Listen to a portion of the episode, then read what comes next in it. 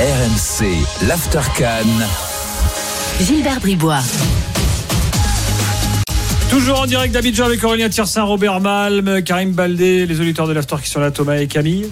Euh, Aurélien, T'as vu euh, les joueurs du Mozambique après le match 2-2 face à l'Égypte? Alors malheureusement, t'es dit tiens, il y en a qui parlent français, je fonce. Ah fantastique. Alors franchement, alors il y a des, il y a Mécher évidemment, l'ancien Rennais, l'ancien Bordelais, Reynildo aussi, l'ancien euh, Lillois, euh, qui s'est jamais arrêté d'ailleurs quand il portait le maillot du LOSC il parti à l'Atlético, je m'étais dit, il parle pas si bien que ça français, il parle magnifiquement bien français. Euh, on, va l'écouter, mais alors il n'y a, pas eu de larmes, malheureusement, parmi les journalistes, il n'y en avait pas beaucoup des, Mozambicains, mais là quand même c'était un des plus grands jours de leur histoire footballistique.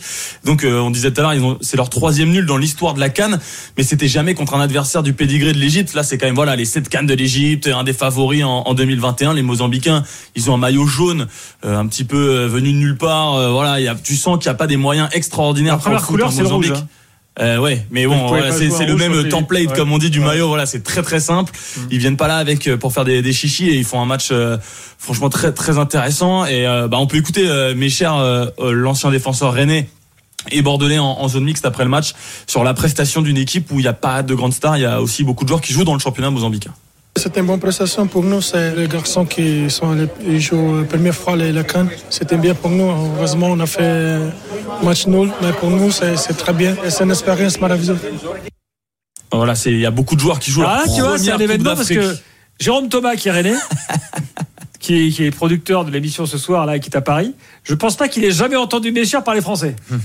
Bah, on était étonnés d'ailleurs à l'hôtel. Ah il est dans le même hôtel que nous, comme les Mozambicains. On t'a dit quelques mots en anglais, puis en fait, il parle voilà. Ouais, il parle, anglais, il répond en français lui. Les miracles de la guerre, simplement. La classe.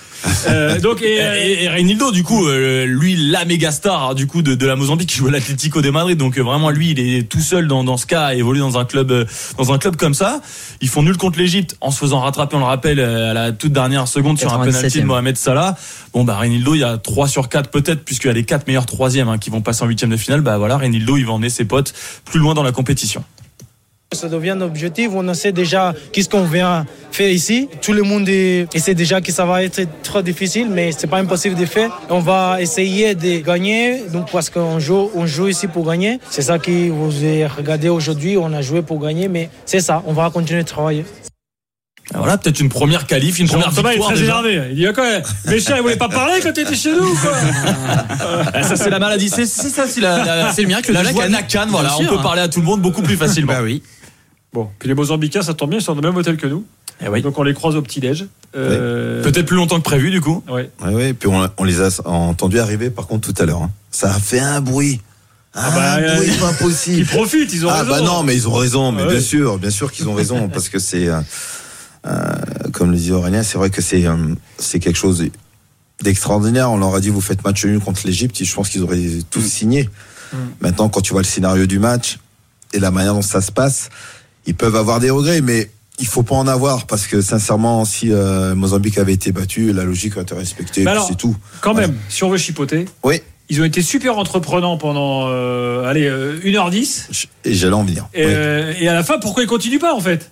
Et à la fin, je sais pas, ils ont dû se faire, ils ont dû flipper un peu, ils ont on va pas tenir, je sais pas, c'est quand même euh, en voyant Salah qui déboulait, tout ça très aisé. Mais, mais, mais, tu sais, c'est ce que je disais pendant. ils ont pas joué leur jeu jusqu'au bout. Ouais, pendant le match, je, quand je commentais, je disais, je trouve dommage, même quand il fallait faire monter le bloc, aller de d'une dizaine, voire d'une vingtaine de mètres, pour respirer un petit peu et empêcher les Égyptiens de pouvoir euh, euh, repartir à l'attaque, mais ils acceptaient justement cette domination. Et quand tu acceptes ce genre de domination et que tu as des joueurs comme Salah, euh, Mostafa Mohamed, euh, Marmouche qui est entré en jeu, te faire planter, quoi. Euh, tu voilà, t'es pas à l'erreur malheureusement d'une d'une allez du d'une faute. Alors beaucoup trouveront peut-être le penalty sévère, mais euh, moi non sur le direct, moi sans même la vidéo, ça me paraissait non non non, non, non non Après quand tu tu regardes l'image au ralenti, il y a pas il y a, pas à discuter, mais mm tu t'es pas à l'abri de ce genre d'erreur là. Et c'est ça, moi, je pense, c'est là où est le regret justement pour cette équipe du Mozambique cet après-midi, c'est d'avoir accepté un petit peu de, de, de, défendre alors que ils ont deux trois opportunités euh, ah avant que cette faute soit commise euh, de pouvoir aller tuer le match et, et, euh, et ils le font pas. Donc c'est peut-être là le, le, petit regret, mais à part, à part ça je te rejoins Gilbert, ils ont été vraiment entreprenants. J'ai même trouvé dans le jeu par moment des, ah, des hein. de, de, temps de possession assez solides. Et euh, ouais, ça progresse. C'est- Et- Et, ça, c'est bien. Et pour l'anecdote, on, on parlait beaucoup des euh, sélectionneurs africains, Walid Regragui, Aliou Cissé, enfin les plus connus, mais là c'est aussi voilà Chiquinho Condé, un sélectionneur mozambicain qui arrive avec pas mal de joueurs qui jouent dans le championnat local, quelques-uns en Afrique du Sud, juste à côté de la Mozambique. Donc euh, voilà, ça prouve que ça bosse aussi partout sur le Oui, bien continent. sûr, et- bien sûr. Il y, Ouais, ouais. y en a pas mal. Hein. Le, le Cap Vert, on en parlera tout à l'heure, c'est aussi un, un Cap Verdien. Donc c'est intéressant. Ah, tu les as vus des- les Capverdiens aussi? Euh, ouais, euh, bah d'ailleurs Karim était, on était à côté l'un de l'autre. Euh, d'ailleurs, je m'étais dit, bah, ils vont parler portugais et tout. En fait, euh, 90% des gars, ils- c'est des, c'est des C'est francophones. en fait. ouais. Soit ils ont joué en France, soit ils sont eux-mêmes franco-capverdiens. Ouais, exactement. Et euh, bah, je, je pense qu'on a les sons, mais on peut écouter par exemple Steven Morera, euh, ancien Toulousain qui joue aujourd'hui en, en Major League Soccer aux États-Unis, euh, qui a pris la décision de, de rejoindre le Cap-Vert. hein. Il avait, c'était sa première euh, Coupe d'Afrique. Et bah, alors déjà, il a kiffé euh, absolument son expérience. euh, Karim, tu peux euh, Oh oui. le, le constater euh, en, en Coupe d'Afrique. Et puis bah, un super résultat pour commencer, Steven Morera. Franchement, sincèrement, c'est incroyable. Sincèrement, c'est incroyable la, la hype qu'il y a sur, sur la Coupe d'Afrique des Nations, quand, comment les Ivoiriens ont été accueillis, franchement. Moi, je vais te dire parce que c'est l'une des meilleures cannes parce que c'est ma première, je ne l'ai pas vécu euh, d'autres. Mais, mais non, c'était- c'est c'est incroyable vraiment. Voilà. Allez, La tu victoire m'étonnes, au là, il trouve pas les mots. Il a, il a gagné euh, Premier match, bam, contre le victoire. Ghana. quoi. Ouais, ouais, victoire. euh, Mérité. euh, mérité. Tu vois, tu vois le scénario du match, tu vois la débauche d'énergie aussi qu'ils ont mis. Euh, ouais, non, c'est euh, ouais, le- le- pour prendre l'expression des jeunes, mon fils il kiffe quoi, tout simplement, tout simplement ça kiffe et puis et c'est et c'est bien d'avoir ce vent de fraîcheur aussi. Même si tu as des joueurs qui ont une certaine expérience effectivement au plus haut niveau, euh, il est passé par Toulouse, il- tu dis qu'il joue effectivement aux États-Unis actuellement. Mais là, tu as l'impression d'en- d'entendre un, un gamin qui vient de, de, de gagner son premier match ou qui vient de marquer son premier but. Et, et ouais, moi j'aime, moi, moi j'aime ça. C'est voilà, c'est ça fait partie encore une fois de ces histoires de la canne. Je le répète, mais euh, c'est vraiment particulier de, de- d'avoir, comme on dit, des joueurs qui sont sans, sans club ou des joueurs qui jouent très peu et puis finalement qui se révèlent avec leur sélection. Moi, je, ouais, j'adore ce vent de fraîcheur. Mais la fraîcheur aussi vient du fait que, contrairement aux championnats européens où c'est très cadré, on a du mal, et notamment en tant que journaliste, à voir les joueurs, ils ont un rythme de vie très planifié. Une fois qu'on arrive à la Cannes, en général, c'est beaucoup plus libre, beaucoup plus détente. On parlait du fait que beaucoup d'équipes sont dans des hôtels qui sont fréquentés aussi par des badauds, par des journalistes, par des visiteurs, etc.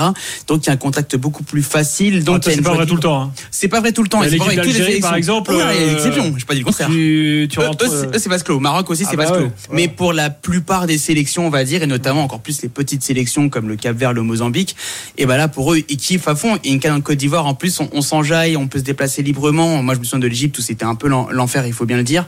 Et du Cameroun où c'était époque Covid, donc un peu compliqué. Là, franchement, c'est la première canne depuis peut-être 3-4 éditions où là, il y a cette fraîcheur qui revient justement. Et donc, des joueurs comme Steven Morera, champion de MLS, bah, ils peuvent kiffer, ils peuvent s'enjailler, ils peuvent profiter à fond. Et ça, c'est c'est cool. Je suis d'accord avec toi, Robert. C'est cool d'entendre ça. Alors, Il y en a un autre que tu as vu, euh, c'est Dylan Tavares. Lui, il voit, il a, comment dirais-je, il voit déjà un peu plus loin. euh. Bah, évidemment. Alors. Voilà, il Le pense joueur que de Bastia. ouais, joueur de Bastia exactement euh, parce que bah, le Cap-Vert déjà les requins bleus, ils ont fait un quart de finale en 2013 Mhm. et ils étaient en huitième de finale. La dernière fois, ils ont perdu 2-0 contre le Sénégal. Donc finalement, passer le premier tour pour le Cap-Vert. Alors à l'échelle de l'Afrique, c'est un tout petit pays quoi, une petite île euh, au large de l'océan Atlantique. Euh, mais euh, ouais, on peut l'écouter Dylan Tavares. Pour lui, c'est normal de battre le Ghana. Non, c'est pas un exploit, mais c'est vrai que de démarrer avec une victoire, c'est toujours, c'est toujours plaisant, c'est bien. On rentre dans la compétition très bien comme, euh, comme la compétition précédente. Donc euh, on est très content. On a fait une très bonne première mi-temps, une deuxième mi-temps un peu moins bien, on a reculé. Mais à l'essentiel, c'est qu'à la fin, c'est qu'on a su euh, marquer le deuxième but le plus important et ce qui nous fait passer devant aujourd'hui. Bon. Euh, je l'ai dit tout à l'heure, Jiku euh, a été élu homme du match. Bon, euh, ça peut paraître surprenant, il a perdu. Mais enfin, quand même, il a marqué un but. Et très franchement, heureusement qu'il était là. hein. Sinon, ils peuvent prendre 5-1, les mecs. euh, les- Ah bah ouais, son, son copain à côté, là, Salissou, les Monégasques, qui sont contents d'avoir mis 14 millions d'euros dessus, parce que pour l'instant, c'est vrai qu'on n'arrive pas trop à les comprendre, mais euh, Mm. et Un peu en dessous, oui. Bah, après Djikou, il a il faut aussi un sauvetage devant sa ligne de but, Ouais. parce qu'il avait visiblement pas une confiance euh, totale en son gardien, Oui. qui a quand même fait quelques parades, mais il s'est dit, il vaut mieux que je la dégage moi-même que de la laisser passer. Et euh, bon, bah après, euh, globalement, euh, alors c'était compliqué. On a réfléchi aussi un peu en zone mixte. Côté Cap Vert, il n'y a pas vraiment un joueur qui s'est détaché. Et côté Ghana, c'était en- encore plus compliqué, si ce n'est lui, puisqu'il a marqué forcément. Il fait sauvetage sur la ligne, donc on le, voit, on le voit beaucoup plus. Mais voilà, on va peut-être enchaîner sur les Ghanéens. Mais là, vu le talent qu'on voit sur le papier, enfin là, c'est des joueurs qui jouent dans des grands clubs ou en tout cas qu'on connaît depuis très longtemps. Et là, ils sont vraiment passés à côté de leur match, quoi. Bon, et beaucoup de monde disait, à l'image du Nigeria, que le Ghana, c'était une équipe qui était un peu en recul. Euh, bon, avec les frères Ayou, t'as l'impression qu'ils sont éternels. Euh, D'ailleurs, euh, record, huitième canne pour André Ayou. André Ayou qui est rentré, ouais. Ouais, c'est un record ça de participer à une huitième canne. Alors record illégal d'autres joueurs dans dans, dans l'histoire. Il y a Msakni aussi le Tunisien, je crois, qui peut égaler ce, ce record. Euh, ben après il y a aussi genre, des gars, des binationaux qu'on allait chercher il y a pas longtemps. Euh, Königsdorfer qui joue à Hambourg en D2. Bon, il y a quand tu vas sur le terrain, voilà. Königsdorfer, tu crois pas que c'était un Ghanéen, tu vois. Euh, t'as Iñaki Williams, alors qui est un bon joueur, donc euh, qui a même joué une, une sélection avec l'Espagne. Euh, il a pas fait grand chose. Bon, voilà, c'est des gars. Tu te dis pourquoi les prendre euh, si tard dans leur carrière? T'as même Denis Sodoy. Il a 35 ans, le gars. Il a une sélection avec la Belgique en 2012. En 2022, il est appelé euh, pour jouer le Coupe du on Monde avec le Ghana. un- le mec du Mozambique qui était quarantenaire, qui est- c'est génial. Donc on peut dire qu'à 35 Ouais, ans. mais lui, il a toujours joué. Il a toujours joué pour sa sélection. Alors que ce que vient de dire Aurélia, c'est des fois, c'est des garçons qui ont eu des sélections avec d'autres nations, qui par le règlement peuvent échanger euh, de, de, de, de- de nations. Euh, mais euh, après, est-ce que aussi euh, on ne creuse peut-être pas suffisamment, je dirais, au pays dans les championnats locaux, justement pour pouvoir essayer de trouver le, Et- et en le plus, joueur au- qu'il Au faut. Ghana, il y a des académies comme euh, Génération Foot, etc. Oui. Il y a euh, Right to Dream. Ça s'appelle, euh, c'est Accra, c'est le même sûr. principe. Il y a beaucoup de joueurs qui sortent de là-bas, mais il y avait aussi une problématique intéressante avec ça. C'est beaucoup de joueurs sont nés en Europe notamment. Et euh, est-ce que tu as connu ça au Togo, de savoir le lien entre les joueurs locaux nés au pays et euh, tous ces binationaux qui arrivent d'Europe ou, ou d'ailleurs dans le monde? Est-ce que la connexion est très simple, il n'y a pas de problème, ou finalement il y a quand même des, des faut se comprendre, faut apprendre à- à se comprendre? Dans un instant, on va avoir François, supporter du Ghana, et ensuite on basculera sur les autres euh, matchs, les matchs de demain, euh, en l'occurrence, parce que là, euh, il y a du très lourd. À tout de suite.